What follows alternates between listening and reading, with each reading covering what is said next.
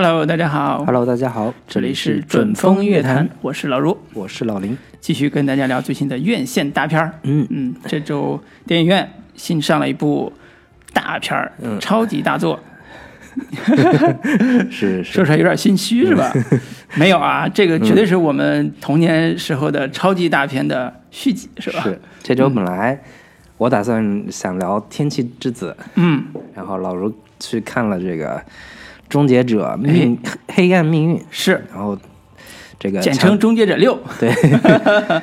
这个非常强烈的要求嗯。说要录《终结者》，是，于是于是我就决定还是圆老如一个梦想，嗯，勉为其难和我聊一期《终结者》然后做做一个钢铁直男需要看的电影是吧？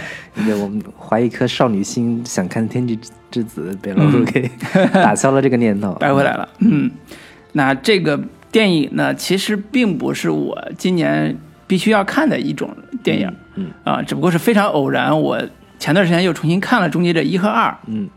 导致我对《终结者》最新这一部竟然有了期待。嗯。啊，也不顾呃《终结者三四五》不好的口碑啊，嗯。就是对它有期待，所以呃前段时间正好也是它的宣传期嘛，嗯。啊，虽然这个宣传效果也很差，嗯。啊，但是还是想看看这部《终结者六》，也就是现在的《黑暗命运》到底拍的怎么样。嗯。尤其它还有了新的特点、新的亮点之后，会不会有跟以前不一样的终结者给我们提供出来？是。所以也是带着强烈的好奇心嗯。和怀旧情绪，嗯。啊，来到了电影院。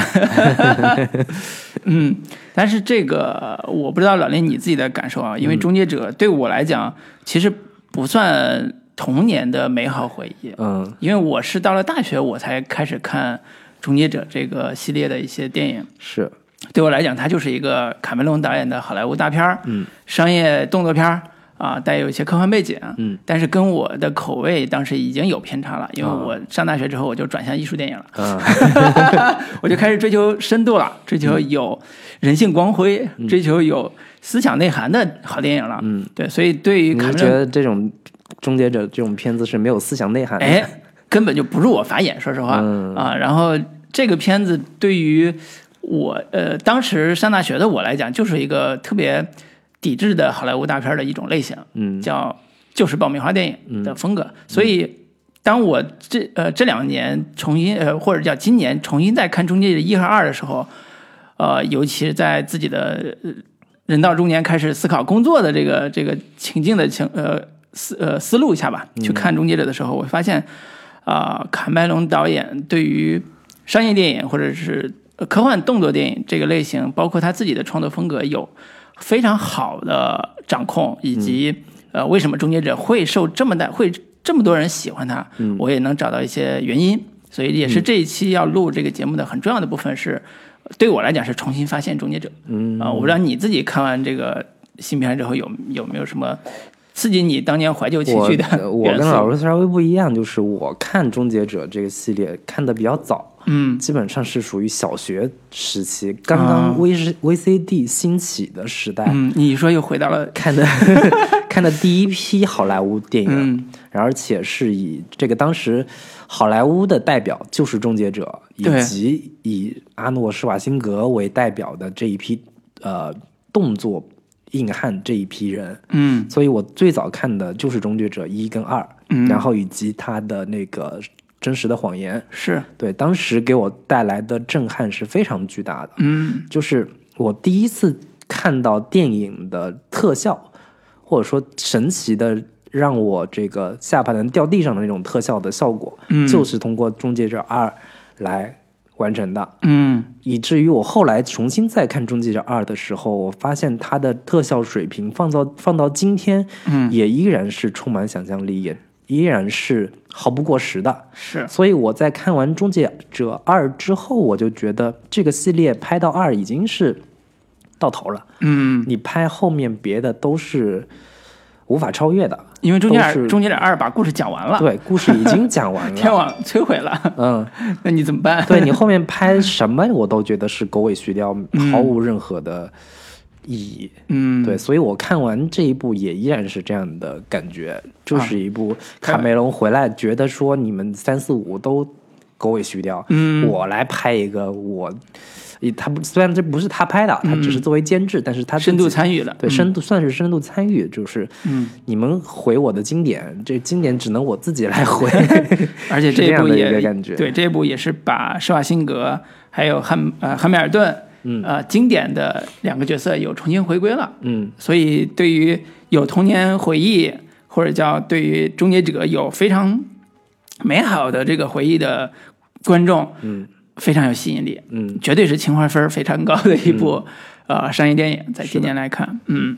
行，那这个聊之前，我们还是先简单介绍一下这个影片的相关信息吧。好，嗯，那这部算是《终结者》系列的第六部作品，前面已经拍了五部了。那这次的导演是蒂姆·米勒，他最知名的应该就是《死侍》的导演。嗯。那监制是卡梅隆，那编剧里边也有一共六个编剧，其中包括卡梅隆以及像是大卫 S 高耶，然后等等上一部那个我们聊过的《双子杀手》的其中的编剧比利雷等等，嗯也都是其中的编剧之一。是，我现在基本上能总结一个规律，就是一部片子编剧越多，烂的几率越大。这片子一共六个编剧，可见这个 故事的可能性不好还是编，难度太大了。对，那这次的主演阵容，除了这个我们看的第一、第二两部当中的老面孔阿诺·施瓦辛格以及琳达·汉密尔顿，也就是这个莎拉·康纳的饰演者，这两个老面孔之外，还有包括演这一季的这个。终结者的麦肯茨·戴维斯，他是在《银翼杀手2049》里边有有出演。那另一个叫娜塔莉亚·雷耶斯，饰演那个算是拉美裔的那个女孩，嗯要保护的这个角色。是，那其他的还包括这一季的这个加布里埃尔·鲁纳，她是在《侦探》呃《神盾特工局》里边都有所出演。嗯演员阵容大概是这些，片长一共是一百二十八分钟，跟这个北美版差不多，但我据说是有一些删减镜头，是那个有一些太过于血腥啊、裸露的镜头，嗯，包括这个呃中间就是 T 八百 T 多少，反正就是出现的时候本身是一个裸体的这样的一个情况，嗯。但都有一些小删减吧。那上映的时间是二零一九年的十一月一号，出品公司包括二十一二十一世纪福斯跟派拉蒙、天空之舞，以及我们中国有一家公司腾讯影业参与了这部片子的投资。是，那评分方面，现在豆瓣是七点二分，但我记得豆瓣最早开分那个开评分的时候，差不多达到有八点零分这样的一个成绩，但是也口碑是一路下滑这样的一个情况。IMDB 上的评分是六点六分，嗯。那呃预估这个呃成本好像是一点八亿美元的成本，那是目前中国上了两天之后 是一点三七亿人民币的一个票房，嗯。成绩还行，但也不算特别火爆。对。对，基本的这个情况就是这些。对，从影院线的票房收入来看，还是就算是这近几天的总收入也是不及《少年的你》的，嗯。所以我一部好莱坞的动作大片，嗯，呃，不如我们本土国产情感片。是。这个这几年其实经常会常见，是，嗯，尤其大家对于呃续集的套路越来越少了之后，是。就觉得你不就是来骗我钱的吗？而 那我我现在中国观众也越来越文化自信，对对对。道路自信。对对，所以啊、呃总体上来说，大家对于《终结者》的期待度好像没有我想象中那么高了。嗯嗯，因为说实话，前两年在电影院放的《终结者》，我是没看的，因为我对这个系列其实没有那么深的感情啊。我觉得有一个可能的原因就是《终结者》这个系列吧，主要的这个情怀受众，嗯是以八零后、七零后甚至是 这一代对人为主体。现在九零后、零零后这一堆这一代的影迷观众，可能对于《终结者》没有那么多的情感，没有那么多的情怀的这些原因在，嗯所以对他们没有那么高的热情。嗯，所以也有可能是这个原因啊，嗯就是整体票房可能还不如预期，包括北美票房也是不如预期。对，我记得首周好像也就一千多万。对，它甚至比呃上一部《终结者五》的、呃首周票房可能还要低。是所以，呃，总体的商业表现不如预期，那看来是大家对这个卡梅隆自己亲身在投入《终结者三》，所谓他自己认为的《终结者三》啊，就是一和二之后的正统的续集，嗯第三部的表现还是不如人意的。嗯嗯嗯，所以我们在聊之前可以各自先打个分儿行。啊，统一再再后后边统一再聊一下。但是老卢据说你你是强烈要求要聊这个片子，嗯看来还是比较偏正面的，或者比较感兴趣 对的。对，嗯因为我在呃之前说了，我是看完一和二之后，嗯，今年重新看完之后，我是对《终结者》这一部新作是有期待的。嗯，我是想，呃，作为一个标准的科幻高概念的电影，它在续集方面究竟有哪些突破和呃拓展？嗯，那么之前的三四五在突破和拓展各有各的路径，我们回头在外延部分再讲。嗯，那第三部我也想看看它所谓的正统续集到底是怎么完成的。嗯，呃，带着这个期待，我在电影院感受了一下《终结者》的魅力，这是我第一次在电影院大屏幕上看嘛。嗯总体上来讲，动作序列拍的真的是非常不错的。嗯就是我我看动作片，《碟中谍》系列，包括伯恩系列，包括这些系列，我都包括变形金刚这也算动作片啊，我看的还挺多的。但是我在看这部呃《终结者》的系列，《终结者六》里边，我觉得动作拍的还是挺有想象力的，在一些地方，它继一是继承了呃凯文龙之前一和二里边所谓的重工业系的动作风格，大卡车、大的制造工厂。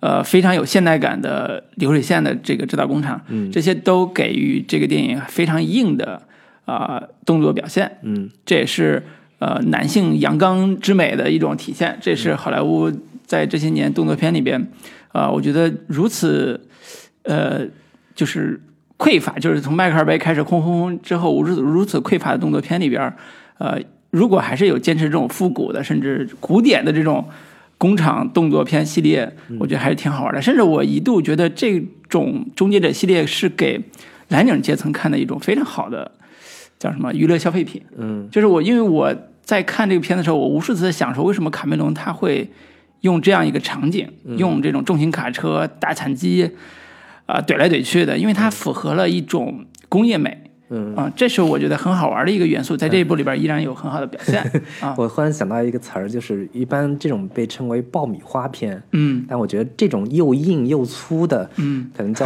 又黑有黑，所以你想干嘛？叫什么？叫那个大汉堡片，感觉会更合适一些。就是大块的肉，然后大块的这种碳水化合物，然后对跟你那种很粗劣、粗粝的这种快感的这种片子。对，所以它整个线条还是非常硬朗的。我也能感觉出来，这种片子可能会对很多的女性观众是有观赏怎么说，没有什么愉悦感。对，观赏障碍或者说观赏没有那么大的兴趣。对对对对，所以呃，这是第一个，我觉得动作场面拍的很有很阳刚，嗯很有气势，嗯有些桥段也拍的不错，比如说上天入海那种桥段也拍的不错，呃，基本上是处于把我抓在紧紧的抓在椅子上那种状态里边的，嗯我是有紧张感的，我觉得这个还是效果非常不错的。第二个是我发现他在整个创意上已经开始。抛离了一二部的所谓的旧康纳这样一个 救世主的这样一个人设了，或者设定了，他开始转向一个新的设定，就是说白了，前两个我编完了，那我开启一个新的路线，叫救另外一个救世主。那这个路径 有利有弊，嗯。我觉得，呃，还是属于翻拍概念，不，我在我看来还不是属于拓展概念，所以我觉得它表现的中规中矩吧。嗯。呃，呃，对于故事里边经常会津津乐道的大反派的叫 R E V 九吧，嗯。这样一个液态金属的这样一个机器人反派这个角色，我觉得也是有惊艳的地方嗯。啊、但是也没有，就是以我现在成年人的视角去看，也觉得还好，就是属于呃延续之前的一贯的风格的一个、一个表现而已，所以整体给七分儿，哦。嗯，属于我觉得还是值得一看，嗯。尤其作为一个动作类型片来讲。嗯。然后呃，他在很多的地方都满足了所有的终结者迷们对于情怀的需求。嗯。我呃在电影院看到呃那个 T 八百，也就是施瓦辛格演的这个机器人出来的那一瞬间，大家是有惊呼的，嗯。或者叫有内心小小的那个呼应的，嗯。就是说这是我最喜欢的一个角色，嗯。他终于出现了，虽然已白发苍苍，但是他是我特别喜爱的一个呃角色形象。那这个角色有可能在这一部，我觉得是一个终结的可能性，就是下一步可能不会有呃施瓦辛格来饰演了，因为他已经呃七十岁了，我觉得还有下一步吗？我觉得很难了，说实话。所以这个这一部为什么我还是强烈要求录一期，也是相当于一个终结，嗯，就是告别。对，以后我们就算再出新的，可能也不会录了。嗯，之前呢，我们也因为各种原因，我们也没有录《终结者》这个这个呃片子的一些相关的节目。嗯，所以也是趁这个机会，大家不管你是不是《终结》的粉儿，你看没看过，我觉得可以坐下来互动一下，谈谈感受。嗯，嗯这是我的基本想法。行，嗯那我给这个片子打六分，嗯，及格分是嗯吧，？及格分。嗯就是我是觉得怀旧啊，然后情怀啊，割一波这个早年间这个终结者系列的嗯粉丝的韭菜，这种事情就别再出来搞了。就是除了你拍、拍完之后证明《终结者二》真的牛逼之外，嗯。没有太大的意义。嗯。就是我看这个整个片子的时候，我觉得挺无聊的，嗯。就是从故事逻辑到人物逻辑都面临崩塌的这样的一个状态，嗯。以及好莱坞在翻拍这种片子的时候，真的是黔驴技穷这样的一个感觉，哪怕是卡梅隆自己来拍，也没有真的翻拍出新的花样了。嗯除了在往里面加女女性主义色彩、女权主义色彩之外，没有太新鲜的一个招数。嗯然后就发现这两年就好莱坞各种重启的东西，重启的所谓的那种早年间的经典，包括像黑衣人，嗯，这种系列，都是往里面塞女性角色，是加女性这个色彩的很强的那种人物，嗯就觉得会是新鲜的东西了，或是一个、嗯呃有进步意义的东西了。我觉得这一套像价值观改造，对这一套东西，我真的是有点儿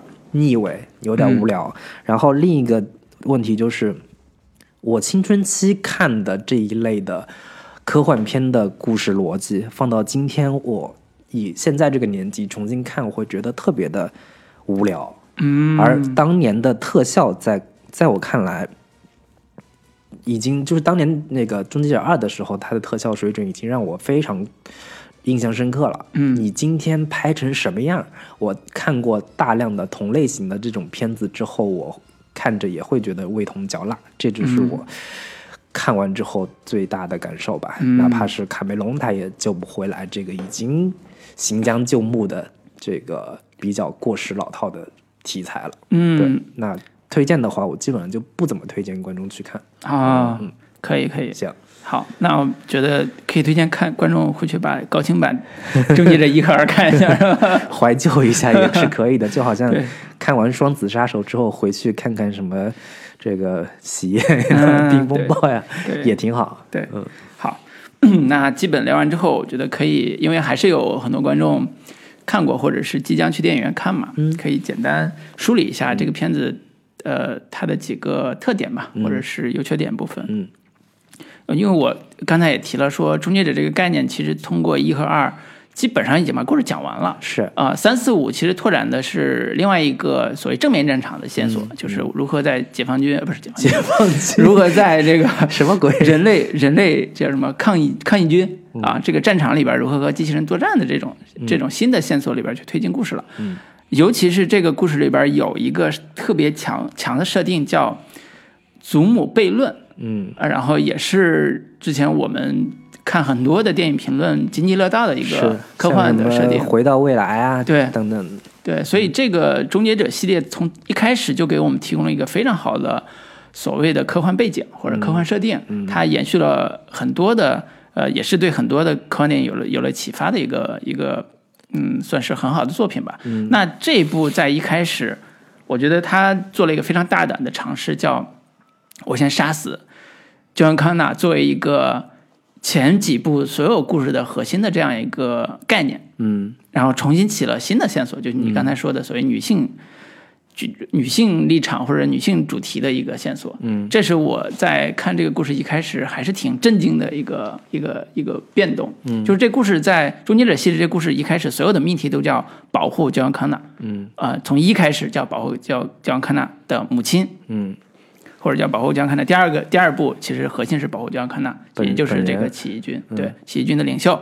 那在第四第六部的一开始的第一幕第一场戏，嗯焦恩康纳就被 T 八百打死了。嗯他的妈妈，也就是汉密尔顿饰演的这个母亲，失去了他的唯一的儿子。嗯啊、故事就从这个角度开始讲。那多年之后，当他的妈妈再遇到了穿越过来的生化人，里边叫格蕾丝吧，这样一个女孩的时候，那故事到底往哪个方向去走？嗯那格蕾丝从呃时空穿梭来了之后，她的保护的目标到底是谁？因为他所谓的江康纳这个人已经死了，那他想想要保护谁？那这个人到底是什么样的一个背景？他未来是在未来的战争里边，他到底起什么样的角色？嗯，所以所有的故事可以就是呃，《终结者六》里边所有的故事可以通过这一个设定就交代清楚了。嗯啊、也就是说他卡梅隆说我重启炉灶，告诉大家说我这故事完全不一样。嗯，那能不能改变大家对于终结者已经疲惫啊，或者已经黔驴技穷的这样一个呃故事呢？嗯。啊我不知道你看完之后，没有呀，没有呀，就是嗯。当年那个 John Connor 已经死掉了呀，我嗯。只能再重新再找一个新的要保护的对象呀。对，然后我要我为了塞进去女性主题，嗯。我就把这个要保护的对象设定为一个女性。然后他会玩了一个概念或者花招，就是前面以为说跟这个一样，这个这个嗯，这个女孩丹尼以为也是一个子宫，是。就是我我是为了了保护你的的保护你的子宫，然后保护你可能未出世的孩子什么之类的，嗯。最后再玩一个呃揭开谜底，就是其实我不是为了保护你未来的孩子，就是为了保护你，是你就是未来的救世主。嗯，其实换汤不换药，只是新增了一个新的所谓的女性主义的主题。对。就是女性不是一个容器，嗯。女性不是就是为了生存殖生殖嗯。这个目的而这个产生的，它本身也是有巨大的这个统统治力量或者领导力的，对它才是未来的救世主，就是就是增加了这么一个东西，对仅此而已。对嗯，然后这个母以子贵的这个早期设定，对在最新的这一部里边已经被推翻了，嗯已经变成了说，呃，女性可以成为起义军的领袖为呃视角来讲，嗯呃，这样一个丹尼这样一个女性如何在新的呃故事里边成为所谓未来的希望的，嗯。或者叫如何他被被 T Max 呃 T 八百这种人来保护的，嗯。那故事里边非常好玩的一个设定是，他把这个丹尼这个这样一个年轻女孩设定成在墨西哥生活长大的一个工人阶级家庭的一个拉美裔的女孩。对，对，一个工人阶级家庭孩子。然后这里边的很呃前前呃二十分钟交代的一个非常好玩的设定是，他跟他的哥哥一起去工厂的时候，工厂里边已经变成了现在我们叫工业四点零的 人工智能机器人的这样一个大的工厂语境里边。对我也是觉得这片子里面，其实它往里加了有几个挺有意思的话题。嗯其实是如果展开了探讨，或者说这个元素、这个主题做得更好的话，这个故事可能会焕发一个新的生机。嗯。就刚刚老卢说的这个，呃，用机器人取代人力，嗯。这样的一个主题，这样的一个议题，在讲述说机器跟人类之间在当下已经有了比较紧张的关系。是。这种主题，我们在之前聊过的这个美国工厂，嗯。它的结尾也对。也说到了一这样的模一样的。对，也说到了这样的一个主题。说你看那个位置，呃，现在有嗯。十几个人，对。我们下明年就会把他们全部清掉，对，我们会换上工业机器人，嗯，然后这一幕其实在这个《终结者六》里边已经嗯。对。完完整整的实现了，对，那啊你如果《终结者六》就这样的一个主题，你稍微再深入的展开一下，嗯。聊一下，说这个在当下世界里边，嗯。机器已经越来越成为大家的一个。貌似是你我们的一个助手，嗯。貌似是我们的一个伙伴，但其实它也是威胁我们生存的一个很很重要的一个邪恶力量。是。你怎么着在这个故事里边把这个主题更深入的贯彻一下，嗯。在剧情当中给它这个铺展开，可能也是一条挺有意思的线。嗯。但仅此而已，在这个故事里边，就基基本上就前面出现这一幕，后边就没了。对，这个我觉得也是稍微有一点遗憾。嗯。然后另外的话，它本身其实这个故事设定说这个女孩是个拉美裔的，嗯。然后墨西哥，然后以及结合当下可能说在美墨边境对，有那种所谓的偷渡的，对柏林墙式的这样的一个建筑，嗯。那你在里边是不是也可以稍微探讨一下可能？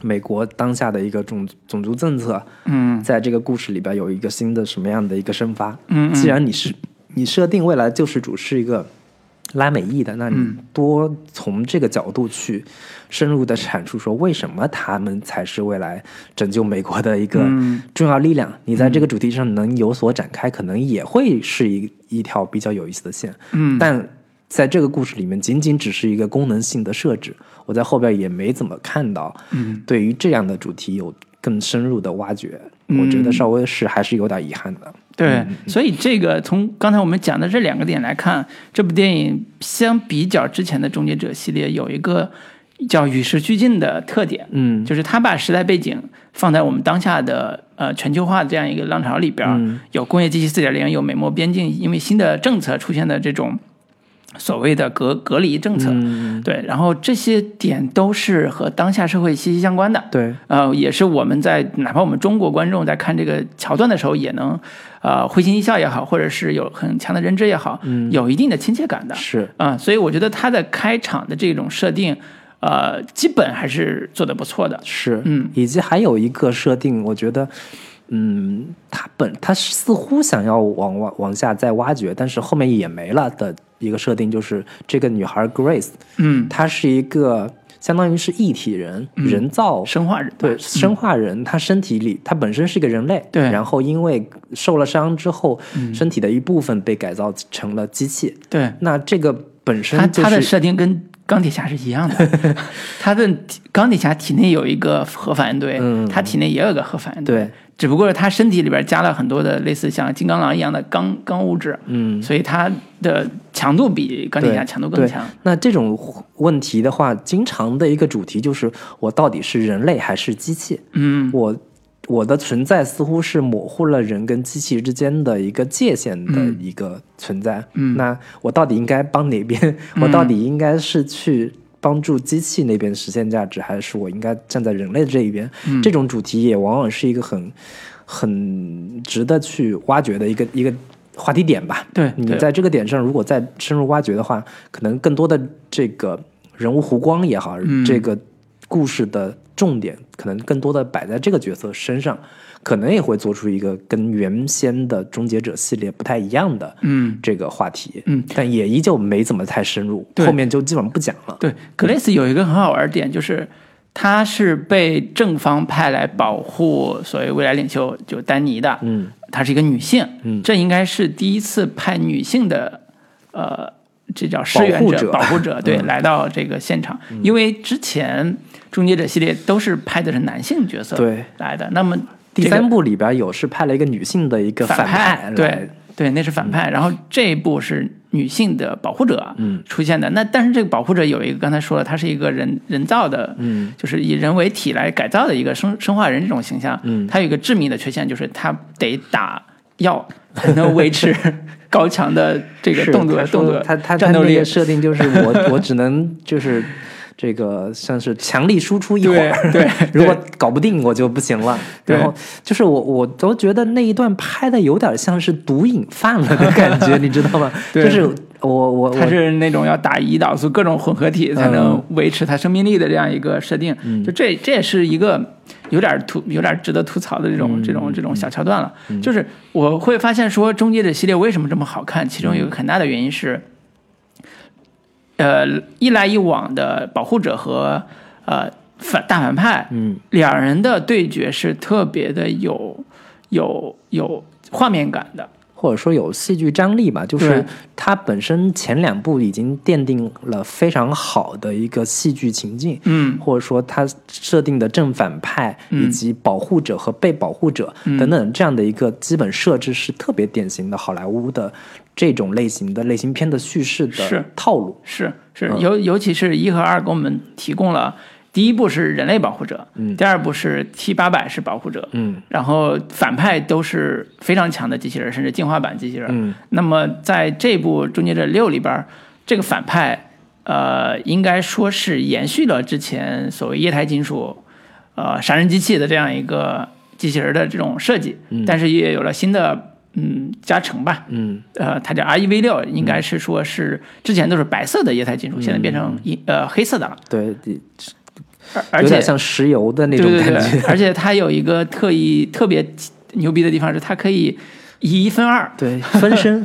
对，出现两个机器人开始跟对方作作战这样一个超强的战斗力。嗯，啊、我觉得从视觉效果上来讲，这种呃反派其实还是挺好看的。嗯，呃，整个动作戏因为它的呃能量或者它的这种技术特点也变得有花样更多了一些。嗯。呃，所以呃，我觉得反派不管是大家觉得有没有新意啊，从我个人从动作戏的角度来讲，嗯。我觉得这个设计还是挺挺好看的。嗯举个例子来讲，有一个场面是他们在呃应该高速路上嗯。追逐的时候，呃后排车也就是反派一直开着大大的那种叫什么大铲铲车对，嗯大铲车就是超强的无比的大铲车，所有的轿车在他面前都灰飞烟灭这种的。嗯啊、在后边追的时候，呃，那个 Teresa 就是生化战士就开始拿着钢筋开始扔过去了，当标枪、去扎他。嗯那个反派 R E V 六就变成了两个呃机器人开始进行了反扑。就这段戏，我觉得拍的视觉效果是非常有有怎么说有紧张感的，嗯而且它的节奏处理的也处理的也特别好。我觉得嗯《终结者》系列的动作戏有个特别好玩的，就是他永远杀不死反派。嗯就这种呃桥段或者叫这种设定，给我们带来很强的愉悦感。就是你知道，你一枪开过去，人家头上掉个疤，人家身上有个洞，但是你永远知道你杀不死他，然后你还得不停的去杀他。这种恐惧感或者叫这种绝望感，是《终结者》系列在我呃。也包括大学时候看，我也觉得是一个很、很刺激的一个一个设定。你唯一的功能就是延缓他的动作。对对，所以这里边儿对于反派不死的这种设定，我觉得是有很好的呃展示的，在在在《终结者六》里边儿，我不知道你看的时候，你会对里边哪一场动作戏有有有觉得还还有有点意思？呃，其实我我我可以过渡到说问题的地方，就是 我是觉得这、嗯。这一系列的动作戏，在我看来都没有太好的设计感，嗯。甚至都不如早年间看的《终结者二》的时候的嗯。这种新鲜感跟刺激感。首先就是原先的《终结者二》的时候，它是一个液态金属人的一个一个状态，是。这种这种设计，我就觉得特别的新颖。嗯它整整个就是身体被打了之后，就是嗯会呈现一个白色金属的这样的一个形态。嗯嗯然后它的一个呃，就是身体特质的话，它可以穿过各种的呃金属。我印象最深的有一场戏是早年间看二的时候，那个呃金属人嗯穿过那个、那个那个监狱的那种铁门，是，这是最经典的一个身体场面。身体过去了，然后那个枪卡在了铁门上。嗯，我觉得当时这个镜头是给我印象最深刻的。是然后甚至它有那种隐身的功能，嗯就是躺在地板上跟整个地板完全融为一体，是等等这样的一些设计，我都觉得特别惊艳。但是反观这一步的时候，我觉得很多这些动作设计都没有太多的让我呃意外的、印象印象深刻的地方，嗯哪怕是它设计出了一个呃就是一体。有有两个身体的这样的一个设计，那你这个设计到底目的是什么？我都觉得有点儿嗯模糊。就是你这两个身体之间到底是一个什么样的一个分工？嗯那它两个身体是不是同一个呃 CPU 就是控制的？嗯然后两边会不会有一个呃嗯配合不好的时候会怎么样？嗯或者是两边这个是不是各自都有自己的这个主张跟跟意识等等这些问题，我都觉得这这两个两个身体设计，我觉得有点废，不知道到底什么什么意义。啊，嗯，你说的对，啊 对你对比呃二的话，你会觉得《终结者六》还是有一些不惊艳的这种这种设定，因为它的整个设定已经被挖差不多了。嗯，但是我觉得《终结者》对于我来讲有一个新鲜的东西叫，呃，终结者呃 T 八百，就是施瓦辛格演的这个角色变老。嗯。因为我说实话，在看一和二之后，我对三四五没怎么看，嗯。我不了解后边对，我不了解后边终结者到底是一个什么状态了。嗯。但是终结者六里边，呃，T 八百是变老了，啊，我当时看的时候也有点懵，就是你一个机器人为啥会变老？对对，这个是一个。如果你只看过一和二，你直接看看这个六的话，你也会懵。你觉得，哎，这个它不是机器人吗，嗯，为什么会变老？但实际上三四五里边也用了变老这个设定，尤其是五，嗯它也用了，就是顶多是机器老化了而已没有，嘛。它有一个 T 八百有个设定叫它是一个机器人儿，但是外部是按照人类的啊，皮肤跟进化来设计的，是。也就是说它的确会在外部看起来是变老的，嗯。但是你也可以说这是编导为了这个制制作方便做的这种设定，但实际上他自圆其说了，嗯。他的确让终结者 T 八百，呃，也就是施瓦辛格演的这个角色变得变成一个老人，这个设定倒是有有有依据可循的，嗯。就是当年他我们这个最经典的这个场面，就是他们穿穿过来的时候是光着身体的，对，光着身子的，因为他那个传送的时候只能传送就是人体呃皮肤组织的这样的一个物质才能穿过来，那衣服什么的都都是传送不过来的，嗯。那已经给他这个设定设置好了一个前提了。嗯，但是这个前提也没有说服力啊。你那个 T 八百你要画成弄一个皮肤来才能穿过来，但是你另外一个液态机器人呢，你咋你咋弄？嗯对吧？就是这种设定只能就是你不能细想，就你就眼睛闭着，他就是可以这样就就 OK 了。所以在呃这部电影里边儿，当年太隆中的 T 八百嗯出现的时候，嗯呃，它制造了一种喜剧感，或者是制造了一种新的情境，叫呃廉颇老矣。呃，他还能打吗？他还能作战吗？嗯呃，他怎么开始？对，或者说他怎么解释他现在的状态？嗯他以什么样的状态存在在当时那个世界里边？嗯啊、他也提了说，我其实已经隐姓埋名好多年了啊、嗯嗯我在这儿就是为了保护那个领袖来的，是呃，所以他给暗中就联络了呃那个莎拉康纳这样一个女战士，随时去解决呃穿越过来的女机器人这样一个设定，嗯。就是好像也能说过去，嗯。对吧？也是一个等反派等了好多年的一个卧底，是或者是呃隐藏在人类那个家庭里边开始重新生活的一个一个机器人的一个形象。嗯听起来还行吧，反正也没有那么大的违和感。当然，在故事的呃结尾的部分，大家也肯定会看到所谓的那个两派机器人进行大战，包括呃齐心合力把大反派给搞死的这样一个动作场面。我觉得这个我就不细说了，因为大家可以去电影院去感受一下这样一个、呃最终结局。是啊。反正我是看完之后，我觉得它里边的几场动作戏的编排可能没有那么的吸引我，嗯或者说它的一个动作逻辑都有一点普通，甚至是有一点呃杂乱。嗯就是那场那个高速公路的那那个追车戏，嗯我都觉得有点很多没交代清楚的感觉。嗯就是他为什么他们忽然就这个倒着那个倒着行驶，嗯然后怎么着又切换了一条新的这个路，嗯等等的这些就是故事的这个行动逻辑，我都觉得稍微有点。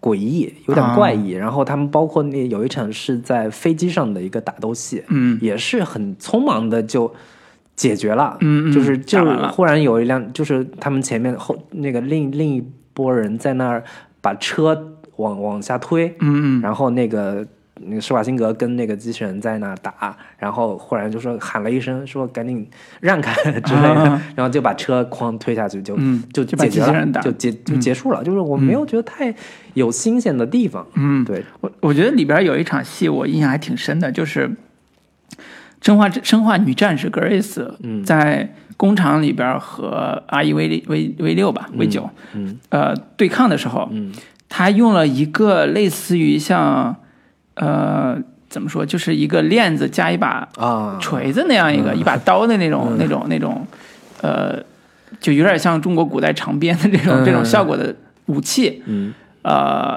非近身格斗。嗯。啊、然后和 I E V 九进行对抗，嗯。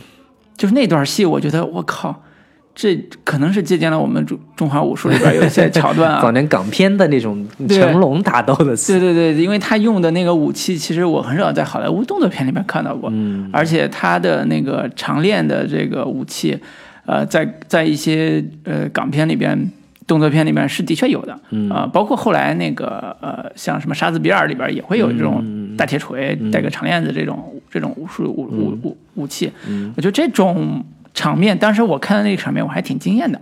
这个可能看着就有点像死侍的导演拍的这个动作 动作戏的一个风格了。对对对，但是说实话，呃，虽然我觉得那个动作设计挺好的，但是不要忘了这是卡梅隆的《终结者》，嗯所以卡梅隆的《终结者》里边对于招式的华丽和表现力是极弱的，嗯他根本不会让终结者表现出来我用多巧妙的动作招式把敌人制服的，嗯。他唯一的动作招式就是硬怼、嗯。摁，然后锤，用这种非常强的力量感、非常足的这种冲击力来和敌人对抗。所以我我我是觉得说，可能我们中国观众在看这种动作戏的时候，呃，呃美感没有那么强，嗯。就是它的愉悦愉悦性没有那么强。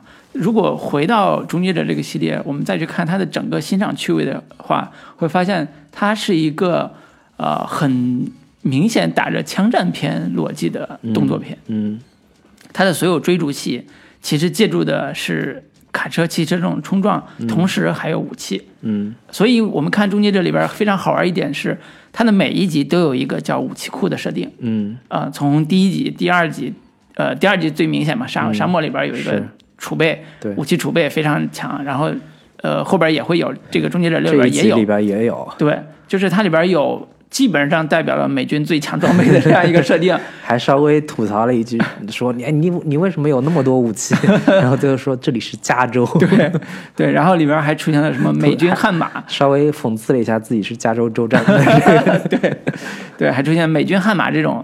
呃，超强的运动运动系的肌肉车的这种装备，就是这一系列都会给男性观众带来一些肾上腺素刺激的元素。嗯嗯就是这种枪战片其实是男性口味。对这种场面，我们在零零七这种系列里边也是，嗯每一集可能也很重要的一个场景，就是他展示他的新新式武器到底是什么。是，然后很多包括像什么《王牌特工》里边也有，这都是一个非常固定的一个给男性爽感的套路嘛。对，然后呃，最终证明这些武器都不管用，反正。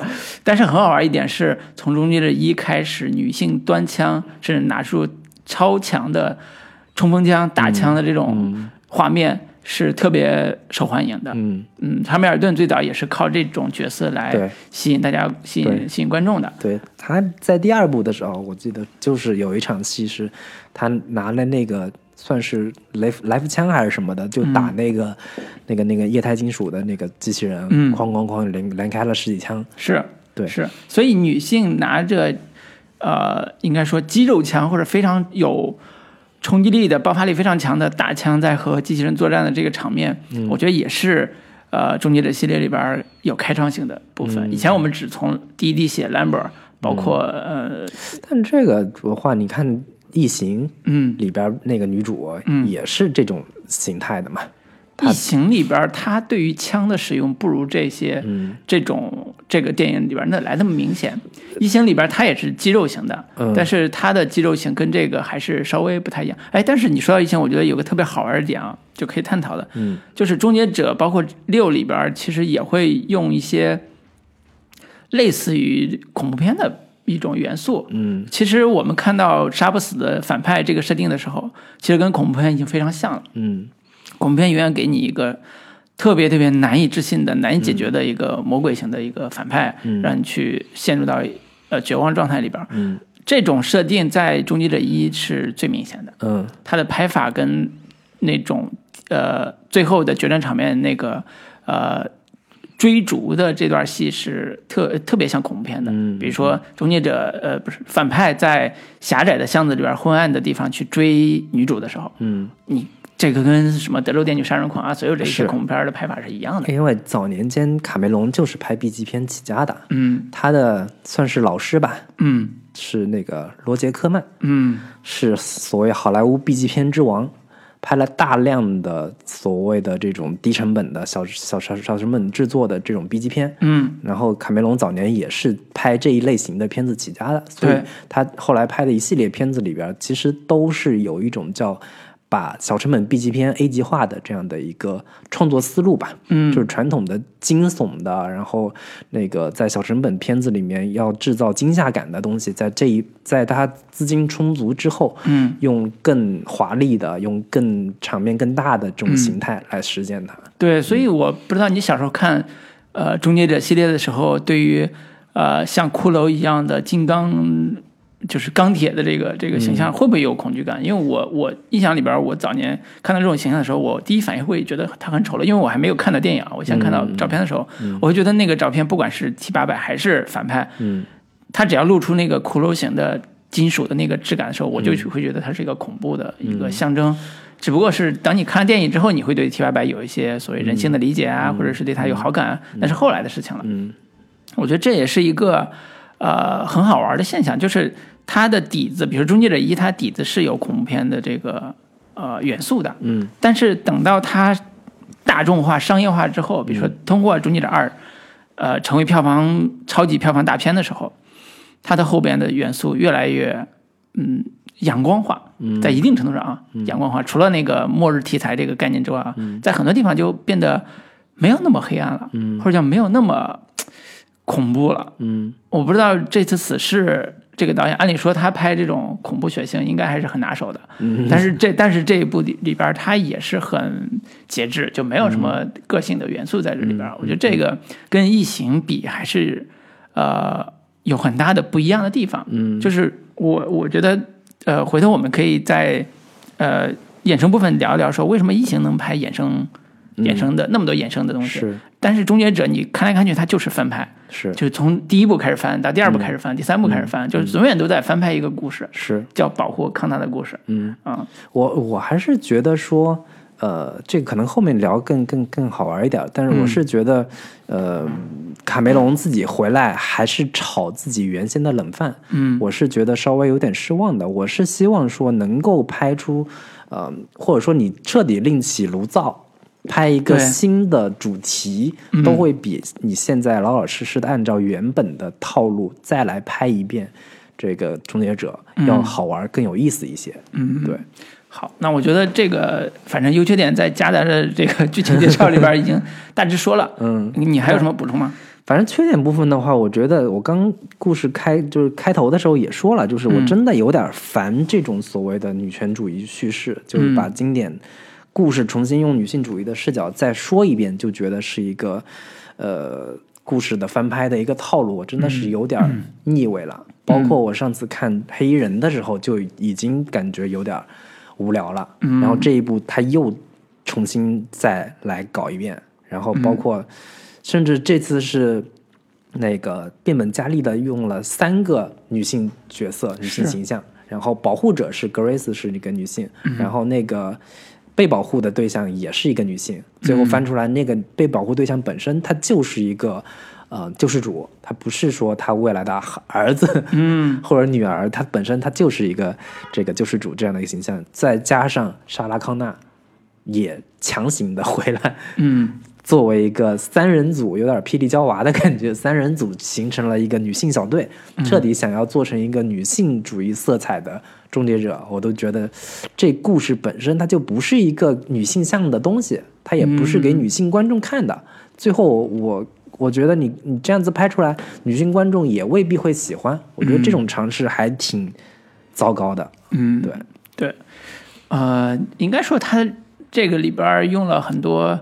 新的价值观的元素放在里边了，呃，从我个人来讲，我倒没有那么不像有的片子有那么强的反感，我只是觉得也还 OK 吧，就就就没有什么特别让我爽的点，但是也、也能接受，是是这种感感受。对，嗯。然后另一个问题就是，我我是觉得我小时候看，就是九一年、九二年。那个时代，嗯，我们看到的时候可能是九六九七年的时候，看到这样的一个主题，说人工智能统治人类，然后这个人类成为了一个机器的一个奴隶，然后有一批反抗军要反抗这样的一个主题，在那个年代看来是非常牛逼的，是非常有想象力的，也是非常超前的。但是你到今天，你这个故事故事的主题还玩这一套，我是觉得有一点儿。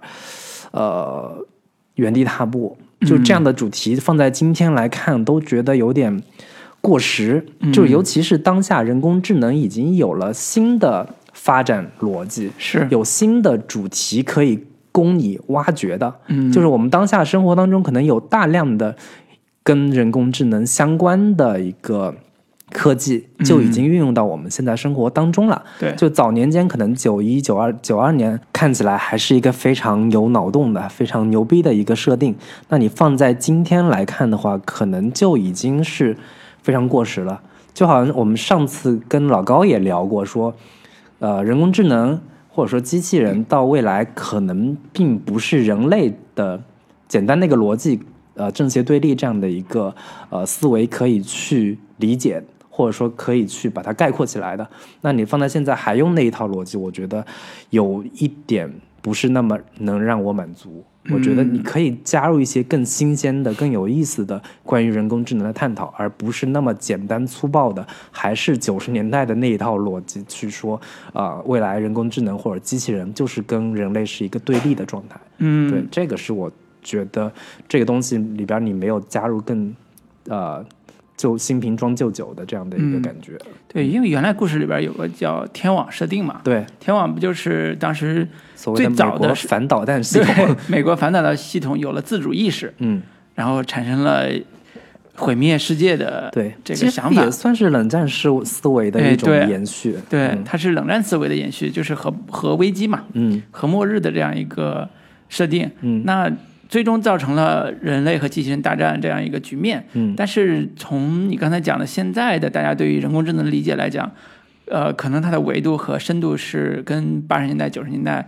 是不太一样的。对，所以这是会让我们觉得这个故事没有新意的地方。嗯，因为它的整个内核还是九十年代的，是呃，八四年的第一版，九一年的第二版，对，这样一个内核的一个翻翻拍吧。嗯，所以它的这种毫无新意的继承是 对咱们卡麦隆来讲是打脸的。对，就是还有一个设定就是呃，当年那个约翰康纳那个事儿已经解决了，对，然后他又又设定了说，因为又有新的。这个危机了，因为你嗯没有彻底解决掉天网这个事情，嗯那你作为最后一步，你是不是得想个办法，说怎么着能彻底解决掉天网这个威胁？嗯，然后你你做画一个完完美的句号，我觉得这个是一个比较好的一个呃比较正常的一个创作思路吧。那你这里还是没有看那个样子，好像是还想再拍续集的感觉。，对，就是你你要按照这种创作思路来做的话。本身就有点消解掉你这个设定了，当然因为你这故事已经是可可以说是没完没了，可以讲下去的。嗯你解决掉了这个康纳，你还有下一个人出来，嗯那这个丹尼解决掉了，你可能还有还有下一个，你这就是一个又臭又长的一个设定了。对，嗯所以从那个我们可以进入下一趴，就是终结者系列这个主题上。嗯呃，从终结者系列来看，呃，基本上是一个狗尾续貂的嗯 大集合作品。嗯因为一和二之后，终结者三是所谓的推翻了呃二终结者二的结局，因为终结者二已经天网已经毁灭了，嗯。那终结者三说我没有毁灭，我们还重新再来，又开始一个叫少年康纳或者叫青年康纳的嗯。反抗史这样一个角度来做。终结者五也抛弃了终结者三和终结者二零一八两个设定，嗯，现在的终结者黑暗命运也就是终结者六又回到了。又回到了二的设定，就是说我抛弃终结者三、终结者二零一八、终结者五，我直接又回到了因为不是卡梅隆自己 弄的？对他的这个，我后来今天也重新把呃呃三四五大概也看了一下，嗯。我会发现一个很好玩的点，就是到了五的时候，嗯。这个终结者的时间线已经彻底崩坏了，嗯。彻底混乱了，嗯。它出现了一个局面叫狗血伦理大集合的场面，嗯。就是就是呃呃沙沙拉康纳呃就沙沙拉康纳是呃终结者之母，也就是也就是反叛军之母，是里边最核心的灵魂角色。嗯在终结者五里边，她变成她是龙母演的那个、嗯。呃年轻女孩，嗯。也就是她还没有生下来孩子的时候，嗯。她已经和她的孩子见面了，啊，就是一个叫是约翰康纳的中年人，比他还大呢，是已经和他见面了。同时，呃，他的爸爸就是约翰康纳的爸爸，嗯。被派到那个时间点来去救他的妈妈，救嗯。沙莲康纳，也就是在第一部里面不就是这样？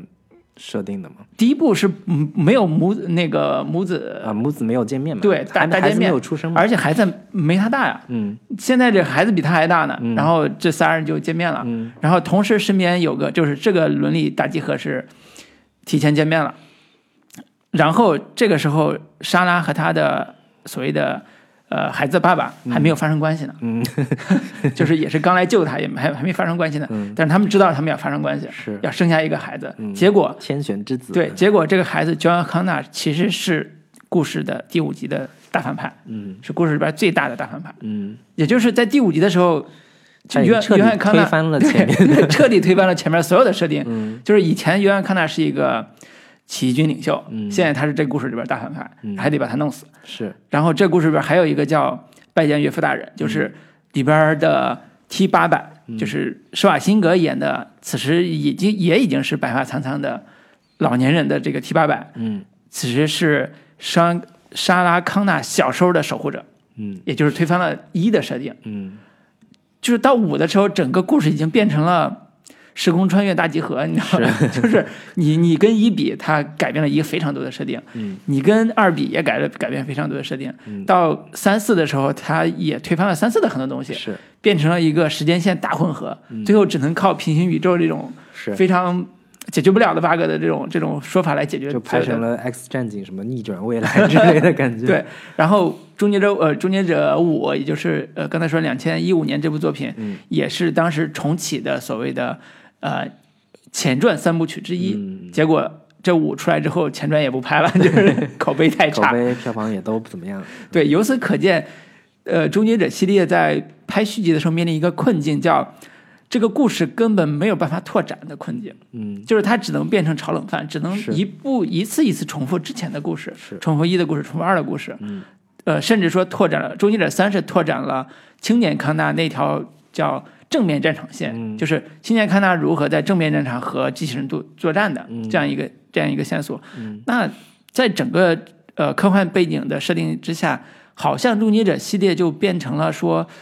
呃，除了穿越回去杀自己的，呃，杀杀掉那个母亲或者孩子之外，这故事没有任何的可拓展的空间了。是呀、你能拓展的就是从这几条人物的嗯，人物线去做文章嘛。对每个人物是来一个故事的这个人物线，要么就是母亲的这条人物线，对，然后其他的人物线也没什么太多的文章可做了。嗯嗯。要么就是跟现在这一部一样，对。还是回到当年一跟二的老路上回来，嗯，就是再造一个新造一个新的救世主，是。然后你去保护他，然后反派派人过来杀人，是，就是你你这个故事模式一二已经拍的差不多了，嗯。你现在重新再拍出来，顶多也就是啊、在特效上面，在动作打斗层这这方面做出一点新的花样来，嗯。但是你也没有做出太大的一个新意出来，嗯，反正这种在我看来，它就是一个比较失败的一个续作，对，所以这个失败不只是呃那个卡梅隆自己的失败，而是说，嗯，终结者系列的续作为什么它拓展不出一个呃像复复联啊，像甚至包括刚才提到的。呃，异形啊，嗯这些异形还出了普罗米修米米米修斯系列，嗯，异形契约也是之前，对这个普罗米修斯系列，我也是非常喜欢的一个嗯系列类型，就是它的拓展性、延展性远远高于终结者。我觉得这个是一个很好玩的一个一个话题吧。我觉得嗯大家对于好莱坞续作都有一种呃一直想弄死他，但是又想看看他到底会拍出啥样的这种 这种想法。我我是到了变形金刚五的时候，我已经要想杀死这个 电影院里边那些字幕上的所有人了。嗯就是你他妈还他妈拍这种续作烦不烦？嗯我都睡着了，但是还会拍，而且票房还真的挺好的。到后来六啊什么的，嗯我觉得这也是好莱坞目前的困境，就是嗯除了续作之外，不其他都不挣钱。但是续作有拍摄法力，就是创意法力这样一个局面，呃很难解决。是，包括复联也是嘛，嗯啊、就是这也会也会出现这种这种困境。呃，我在看《终结者》一和二的时候，我有一种特别强烈的感受，就是《终结者一》其实告诉我们一个特别简单的道理，叫好莱坞的商业大片的高概念是如何成立的。嗯就是我们以前老说呃高概念电影，高概念电影，嗯。呃中工业电影，中工业电影，但实际上你看到好呃《终结者一》的时候，其实你真正能感觉出来，为什么一个创意、一个核心 idea 能够支撑起一部非常好的作品，哪怕这个片子只能花五百万到六百万美金拍，但是它能够拍成一个科幻呃经典的嗯。呃一部动科幻动作片。嗯。我觉得这是一个非常好玩的一个视角。嗯。呃，我在看一的时候，我发现有一个特别好的地方，叫这个故事是从人类的角度讲科幻的。嗯。啊、这是一个，而且是从底层人类，就是一个嗯保姆吧，呃不是保姆，就是一个售货员，呃，或者叫呃一个小店儿的，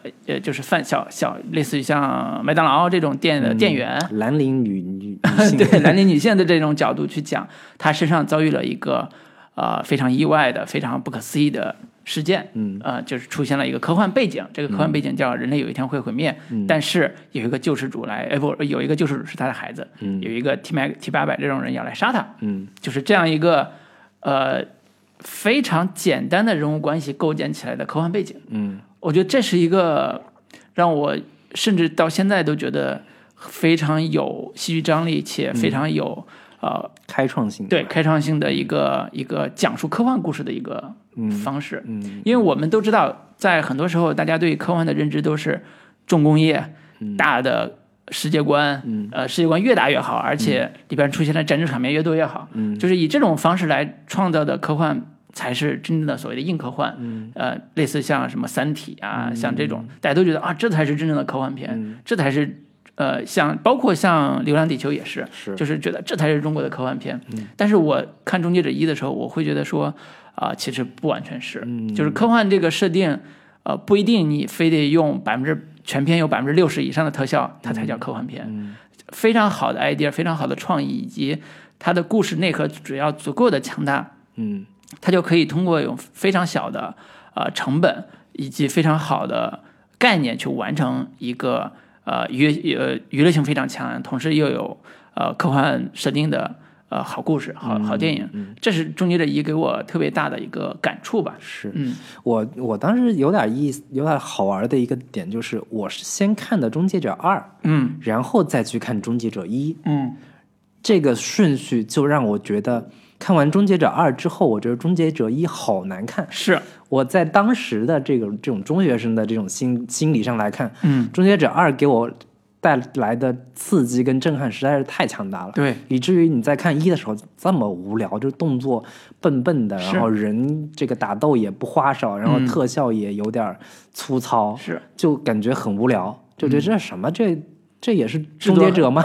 主要制作太粗糙了。对对对，就、嗯。就所以当时我我对终结者一是没有什么好感的，嗯。就这这种东西跟终结者二差比起来差远了，嗯差太多了，以以及它的设定是也让我接受不了，就是我先看二的时候，T 八百施瓦辛格是一个嗯主角，正面的他是个正面角色呀，嗯。他在一的时候完全是一个反派，是。是一个第二部里面的那个反派的那个那个角色那个形象，对，然后我就当时的我是完全不能接受，嗯，施瓦辛格这种演员这种明星，他演反派，他是一个杀人不眨眼的这种恶魔 这样的一个形象，我是完全接受不了的。嗯，就在当时看来，第一部是我觉得完全不能接受，甚至觉得比较失败的一部作品。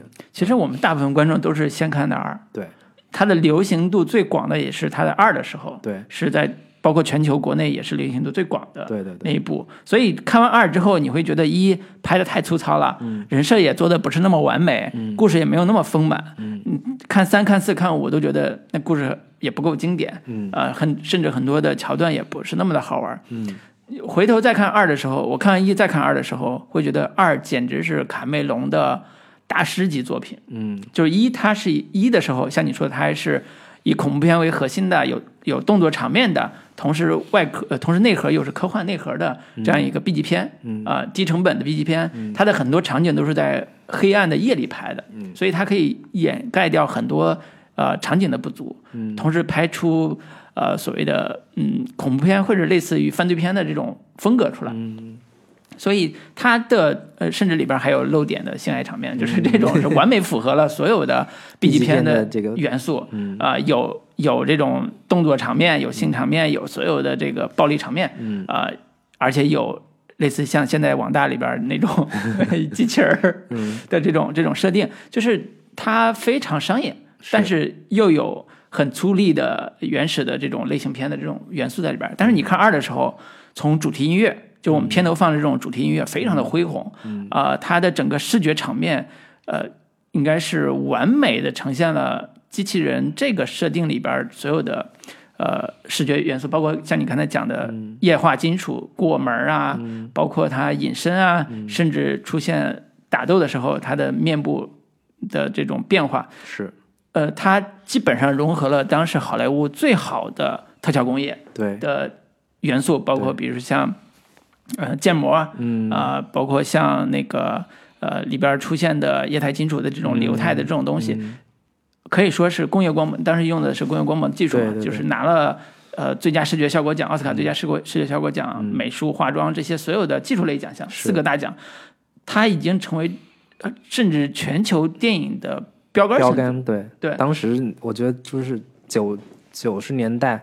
好莱坞特效能做到的这一类片子里面最好的一个巅峰效果了，是是，所以当你拿你拿这个标准去衡量国产电影的时候，去衡量那个好莱坞同期的很多作品的时候，你会觉得都是渣渣，对，都是渣渣，都比不上，甚至说这个片子也引起了呃香港电影的模仿。我印象最深，我第一次看呃阿诺的形象的。对他有认识的，就是从周星驰电影里边来的，嗯。就是周星驰骑个大摩托车，戴穿着穿着黑风衣，戴着墨镜，嘴里叼个玫瑰什么的，反正就是阿诺朱华王晶好多这个 这些片子里面都是戏仿或者调侃这些这个施瓦辛格的这个形象。是，所以我在先接触香港二手贩子的 这个电影里边看到了呃。呃，叫阿诺·施瓦辛格演的 T 八百这样一个视觉符号，或者叫文化符号，嗯，然后才回到那个他原作里边去看到他的魅力。这个我觉得还是挺好玩的。对，就是好莱坞它的呃所有的电影工业，其实回到本真是塑造了一个特别牛逼的视觉形象。对对对，这个也是我后来到环球环球影业的。那个那个公园环环球影城，环球影城里边也有一个终结者的主题。嗯，我进到那个主题里边也是，四周都是大概六到七个三四米高的机器人。嗯，然后坐在那个大剧院里边，呃，上演了一个真人骑摩托车在舞台上跑的这样一个 少年康纳的形象。里边大屏幕上还有一些互动的元素。嗯，就是他已经从呃香港影响到香港的流行文化。到成为主题公园的一部分，嗯，到成为一代少年心中的，嗯，所谓所谓的英雄的一个形象，嗯，变成了一个文化元素，变成一个文化符号。是，我觉得这种呃魅力是呃作为呃导演詹姆斯卡梅隆不可磨灭的贡献。我甚至说到了至今到现在，他的其他的电影还没有达到这样一个高度。我觉得包括呃铁达尼号也没有到说这个形象可以。呃，成为一个主题公园的元素。铁达尼号我不知道有没有啊，但是我印象里边没有 啊。就主要是实现上这个类型不太适合做客就 这个主题公园。怎么不适合？就是一群人在船上说开始摇晃了啊，然后开始喷水了，也可以啊。但是没有人体验，对吧？嗯，反正我我觉得从这个层面上来说，呃，也也不公平啊。就是我我倒是有有有其他两个话题可以稍微聊一下，就是呃。《终结者二》的时候，里边的那个警察，这个反派的形象，嗯，他上升就是进入的这个身体，后期一直都是那个警察的这个形象，对，那个警察形象一直延续到这一部里边，是，他也依然是那个警察的那个身份，嗯，然后选的两个演员也都有点类似，都是那种看起来这个。邪邪的、冷冷的那种感觉，一看就是没人性的那种，追着小朋友乱跑的那种、那种、那种角色。我觉得这个其实是很好的奠定了，就是早期好莱坞里面对于警察形象的某一种，嗯，恐惧，或者说这个某一种嗯内心的一个那个那个提防的这种那种状态。嗯，是我早期比较早能看到好莱坞电影里边对于这种警察形象的某一种抹黑吧，这个我觉得也是一个挺好玩的一个现象。是，嗯是。我在看这部的时候，我也注意到警察这个元素其实也一直在卡梅隆电影里边儿，呃，用了很很视觉化的处理。比如说在一和二里边儿，呃，二是最明显的，嗯就是那个液态金属，它变得最明显的角色就是警察。嗯然后我在看二的时候，我会有一种感觉是，呃，他其实想塑造一种特别强大的视觉形象。嗯。这个视觉形象因为警察的外衣变得更加的呃有侵略性，嗯，因为在美国警察是不可侵犯的。是，你要是警察去拦你车，你下来你说，就跟好多咱们看的微博视频里边有个中国什么华裔华裔妇女要撒泼什么的，人家是可以直接开枪的。嗯，就是在美国文化里边，警察是一个不可侵犯的形象。是，然后这种强大赋予到这个反派的机器人身上的时候，嗯它的作用是双重的。对就是它的能量是强化的。对所以我觉得这种呃视觉意象，呃，卡梅隆是非常擅长的。对。嗯然后这一部这个《终结者》系列也是呃不算开启吧，但是也是继承了好莱坞这一类科幻片的一个一贯主题，嗯就是所谓的科技恐惧，嗯就是未来科技或者说新科技嗯。必然是邪恶的，嗯，必然是会给人未来带来极其巨大的威胁的。是。然后在这一部里边呢，这个 IEV 九跟 T 八百这两个虽然都是未来科技的代表，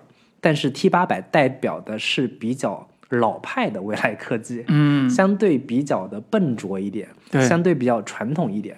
对。而那个 I V 九那个液态金金属人，它就是更先进的科技的代表。它就是杀人机器。对，它也就更冷酷，嗯更无情，然后更有杀伤力，然后也更没有人性一些。然后嗯 T 八百呢，相对就后面我们这一部里边也开始已经有自我意识了，嗯已经有了人类情感了，嗯就是这种科幻这种主题是科幻片一贯的一个呃主题类型，嗯就是呃新科技、未来科技、更先进的、更呃未来感更强的东西，它就代表着邪恶。是。就代表了某一种，其实是应和了观众内心对于新科技的不信任。嗯。就是我我们之前我们看戴锦华老师写的这些这些东西里边，嗯。也经常会在讲说，好莱坞其实本质上是一个相对偏保守主义的嗯。一个群体，是。他们很擅长利用观众对于某一些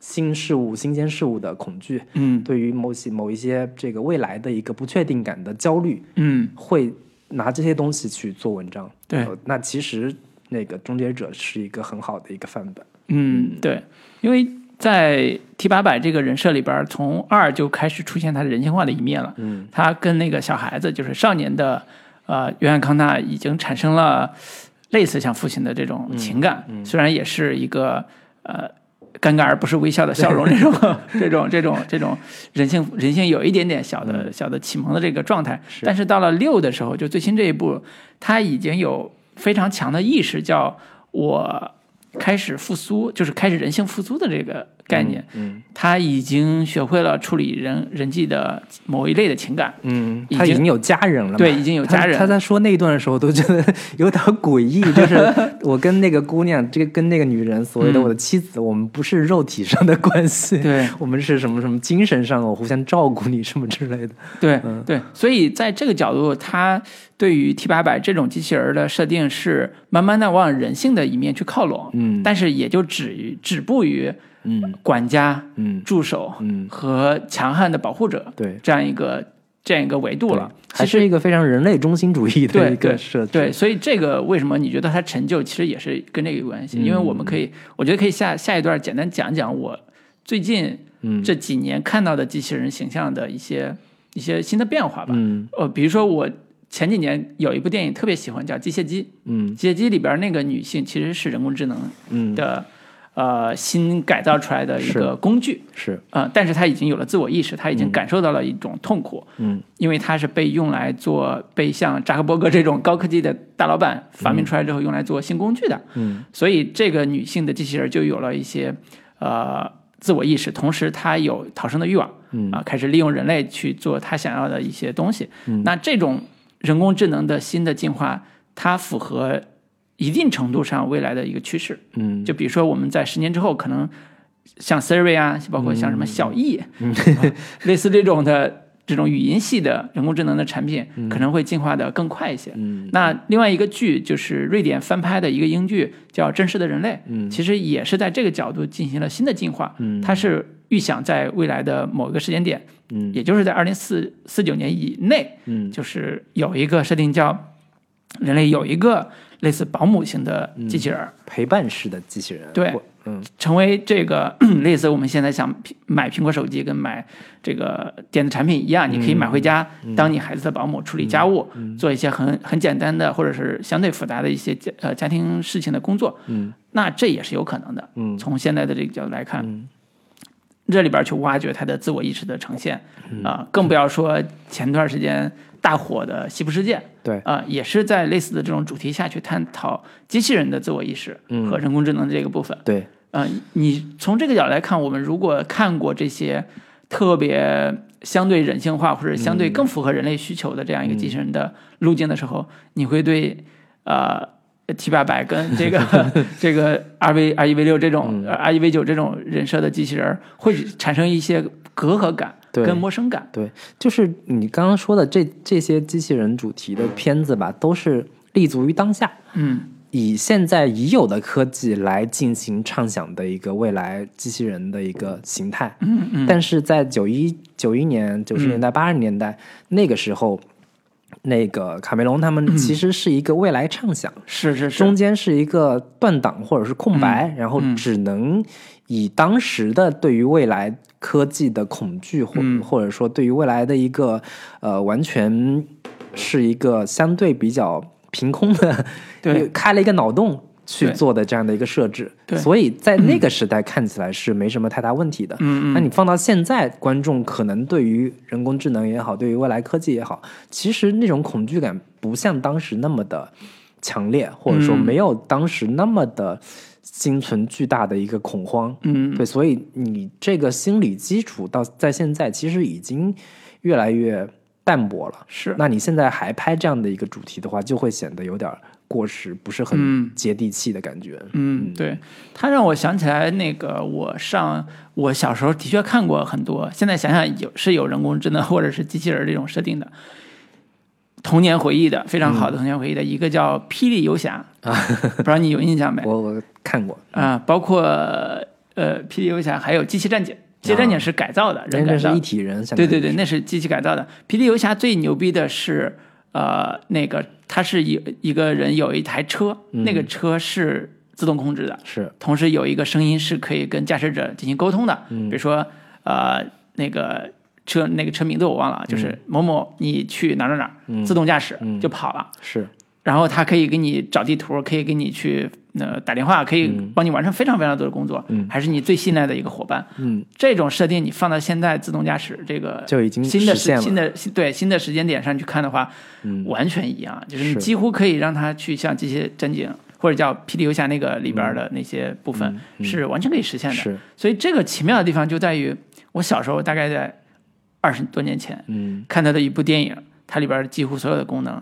到现在这个时间点上，它竟然能实现，嗯，而且在未来十年之内，它一定能实现。对，就这个是我在这些年有特别经常午夜梦回想来就想起来就觉得很不可思议的地方，你午夜梦回就想这些，就觉得我靠，这个科幻片到底给我们一个什么样的想象，嗯。以及科幻片给我们一个什么样的世界，这个角度来看的话，科幻真的是一个非常有意思的是一个主题。对，就包括很多我们以前看的时候觉得很炫的、很酷炫的东西，到现在已经都实现了呀。包括手提电话是吧？我们我们看那些什么，就是早年间那个斯皮尔伯格拍那些科幻片里边，嗯怎么着手移动把这个啊图像给拉过来，怎么对对对手一撑就放开，对这些东西已经在 iPad 上面 都已经完全实现了。对对，对，所以这个是科幻片与时俱进的一个非常重要的点，是就是因为时代变化太快了，对，你跟随这个时代，才能让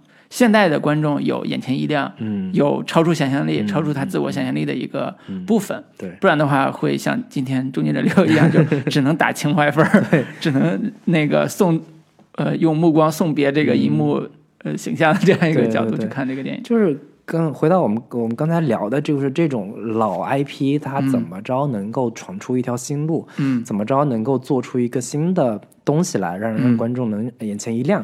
其实有几条不同的方式吧。嗯。刚刚那个、那个老卢提到那个异形契约，嗯这个普罗普罗米修斯就是雷德利·斯科特，他那种算是一种方式，他就从彻底抛开原先的文本，对开一条新路，甚至在类型上也跟完以前完全不一样了。是我也不做原先的这种呃相对怪兽片嗯这个外衣下的恐怖片，嗯他也不走这条路了。对然后甚至我开一个新的主题去来做，嗯可能做出来这种可能就是一个新的 IP 的一个一个创造，对这也是一条路。因为他找了一个新的核心主题，叫人类的文明是由外星来创造的。对对对那我们就去外星的那个基地去找找寻寻根溯源嘛。他从最开嗯始的源头开始去做起，就是当年异形这个东西，就是他们的宇宙飞船从嗯外太空找、找到的一个一个一个呃外星生物。嗯那去那从最源头上去做起，我们重新再梳理这个故事的一个线索跟发展。是这是一条比较冒险，但嗯会让观众有一定新鲜感的一一条路吧。对你但虽然这个普罗米修斯这系列也不能说是已经走成了或者说 非常成功的一个、嗯一个一个一个套路，但至少会给观众一定的新鲜感。是，对，那另一种方式其实就是，呃，我们也观察到这两年好莱坞这种片子，嗯，从这个呃漫威那个系列，嗯让观众已经越来越有一种呃疲惫感，或者说审美疲劳的这样的一个感觉。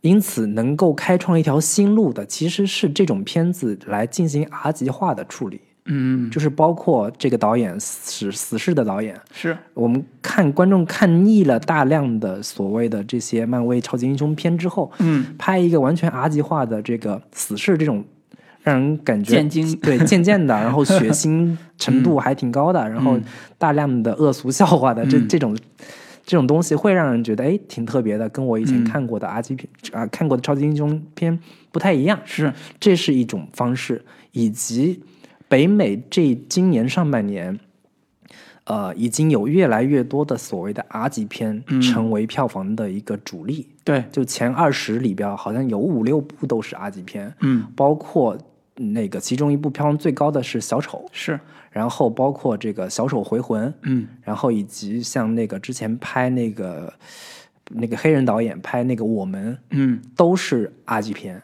对，就是观众现在已经有点对于原本好莱坞这些在故事上比较没有什么这个追求了，嗯比较没有什么太大的一个创新力之后嗯阿级片其实是一个很好的对他们的一个呃视觉上也好，包括主题上也好，都是一个新的一个刺激。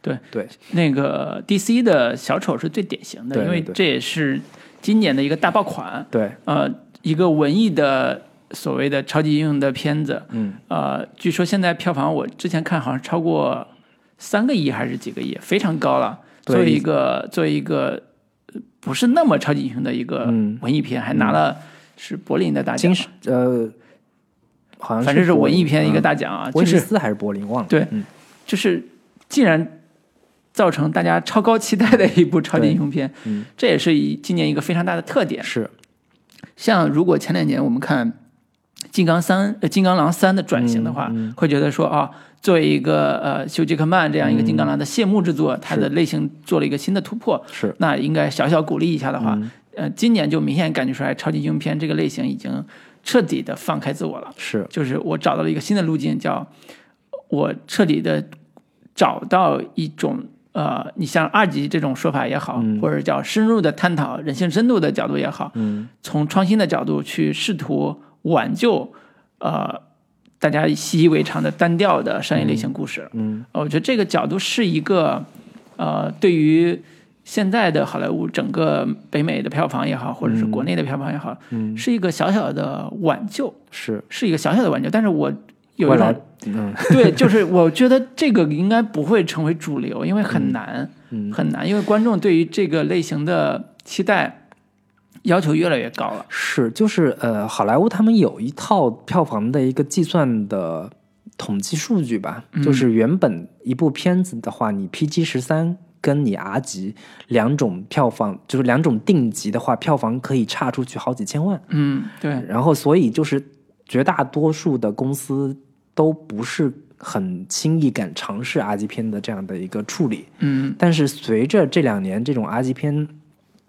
呃，票房成功的案例越来越多之后，确实会有这样的一个趋势。当然。会有越来越多的尝试往这种相对偏血腥、偏黑暗一点、嗯。偏更这个这个有点视觉剥削的这个嗯道路上去走，嗯。放弃掉一批相对偏呃年轻观众的这样的一个群体。嗯。去往更多的成年观众，希望渴望得到更大的视觉刺激，或者说在主题上更邪恶，或者说走得更远一些的这样的一些片子，会让观众从原本的这个爆米花片子，之余得到更大的一个呃震撼吧。嗯，或者我今年看的几部片子，给我一种特别大的印象是，呃，也许我们国产的中国的资本，呃，助长了好莱坞做烂片的这个 这个这个机会啊。嗯，从这部从这一部《终结者六》开始，你就看到呃腾讯影业的身影。嗯。呃，上一部呃《终结者五》里边也有中国公司嗯。去投资。嗯，做做那个什么，嗯。然后《双子杀手》也有中国、非常强的中国背景，就是可见现在这一帮中国影业公司的大佬们，嗯，当年都是看那一批好莱坞电影长大的，就是他们觉得一定能火双子杀手嗯。就是那个浓浓的早年间九十年代好莱坞动作类型片的一个气息，嗯，你很难说不是。像什么郭广昌 之类的，他当年他就是看这种类型片长大的，然后包括腾讯影业他们那些大佬们，嗯就是看那些终结者，在他们心目中，好莱坞大片就是跟终结者这一系这一系列画上等号的。对，可见他们，而且在他们心目中也觉得说，这个怀旧的这些元素，在绝大多数观众当中是有很大的市场的。是对是，我觉得这个歪风邪气是从 应该是从变形金刚开始的，是，变形金刚应该不是从它开始，而是从它启发的，嗯。就是变形金刚的呃系列电影进入中国之后，嗯。无论从营销、从打情怀牌到呃国内观众的反应、反馈以及衍生相衍生品相关的这种售卖，嗯。都让呃国内的电影大佬们或者是资方们看到了一种中美合作的机会，嗯。叫美国 IP 中国化嗯的机会，以至于出现了大量的烂片嗯。在我们国产电影的票房里边，嗯。呃，甚至有中国特供版这种非常畸形的这种产品出来，嗯。这也是应和了你刚才说的，好莱坞那边已经试图去摆脱这种情况，去做二级片了。因为二级片，首先它要，首先它会放弃中国院线，嗯因为二级片几乎不可能在中国院线播。是，包括小丑也是，据说看过之后就觉得放放弃吧，不可能在电影院看到。据说十二月十号左右就会出蓝光版，大家可以期待一下。拭目以待吧。对，然后我们也可以到时候也看看，聊一期对，做一期，嗯对，也也是能感觉出来说，好莱坞找到了说，我以前都是仗着中国电影那个院线市场起来之后，嗯啊、想着也捞一把嘛，嗯就开始做合作啊，做那什么，嗯但是。呃，整个电影市场疲惫或者叫下滑之后，他也得找一条自救的道路。嗯呃，派拉蒙这两年 就已经惨的要死了。今年这两部大片《双子杀手》和《终结者六》，目前看来也基本上不会有什么好、好的结果。嗯呃，所以也许有有一种自救的办法，叫我们还是回到本土的市场，嗯呃，去找一些新的类型、新的元素去、去做。嗯呃，当然，结果怎么样真的不好说。是啊、我们国产电影反倒是在整个电影大潮中越挫越勇啊，找到了找到了自救的办法，是吧？高歌猛进是吧？就是什么我和我的祖国，对，就是我和我的少年的你祖国呀，啊对呀、什么之类的就是这种本土化，特别强烈的本土化，嗯而且还不是纯情感片。是就以前大家去理解国产电影票房一个特别好的结果的时候，都会总结说，好莱坞打的是重工业啊，超级大特效呀、我们就打中国情感嘛，就打男女情感，就打恋爱这种肯定能火。但是实际上到这两年就发现，恋恋爱不一定管用。对，我觉得其实嗯。是这样的一个趋势，就是早年间我们看好莱坞成功，嗯。我们觉得是普世价值的成功，嗯，就是他讲他这故事里边的讲的主题是全人类都能懂的，对，全人类都能明白的。对。但是这两年，我觉得其实是一个整个世界的潮流，嗯。就是越来越偏反全球化，嗯。或者说越来越偏保守主义，嗯或者说地方主义，或者说更偏这个那个那个相对偏呃不是那么全球化的一个、嗯一个一个方向吧。嗯所以我们现在越来越多的国产电影就基本上不太走所谓的好莱坞那一套所谓普世价值的这条是是是道路。尤其是我发现一个现象，叫所有的中国团队或者叫以打着美中合作为嗯。条件的嗯。合拍片，嗯，基本上都是失败的。基本上啊，对，呃，除了《寻龙诀》这种，它的主场景不在美国，嗯。大部分的，比如说什么横冲直撞好莱坞啊什么之类的，就是所有说哎呀叫什么美囧啊，类似这种概念的好片子，全都是失败的。为什么？就是中国人对美国环境的这种不熟悉，出来的这种民族自豪感是很弱的。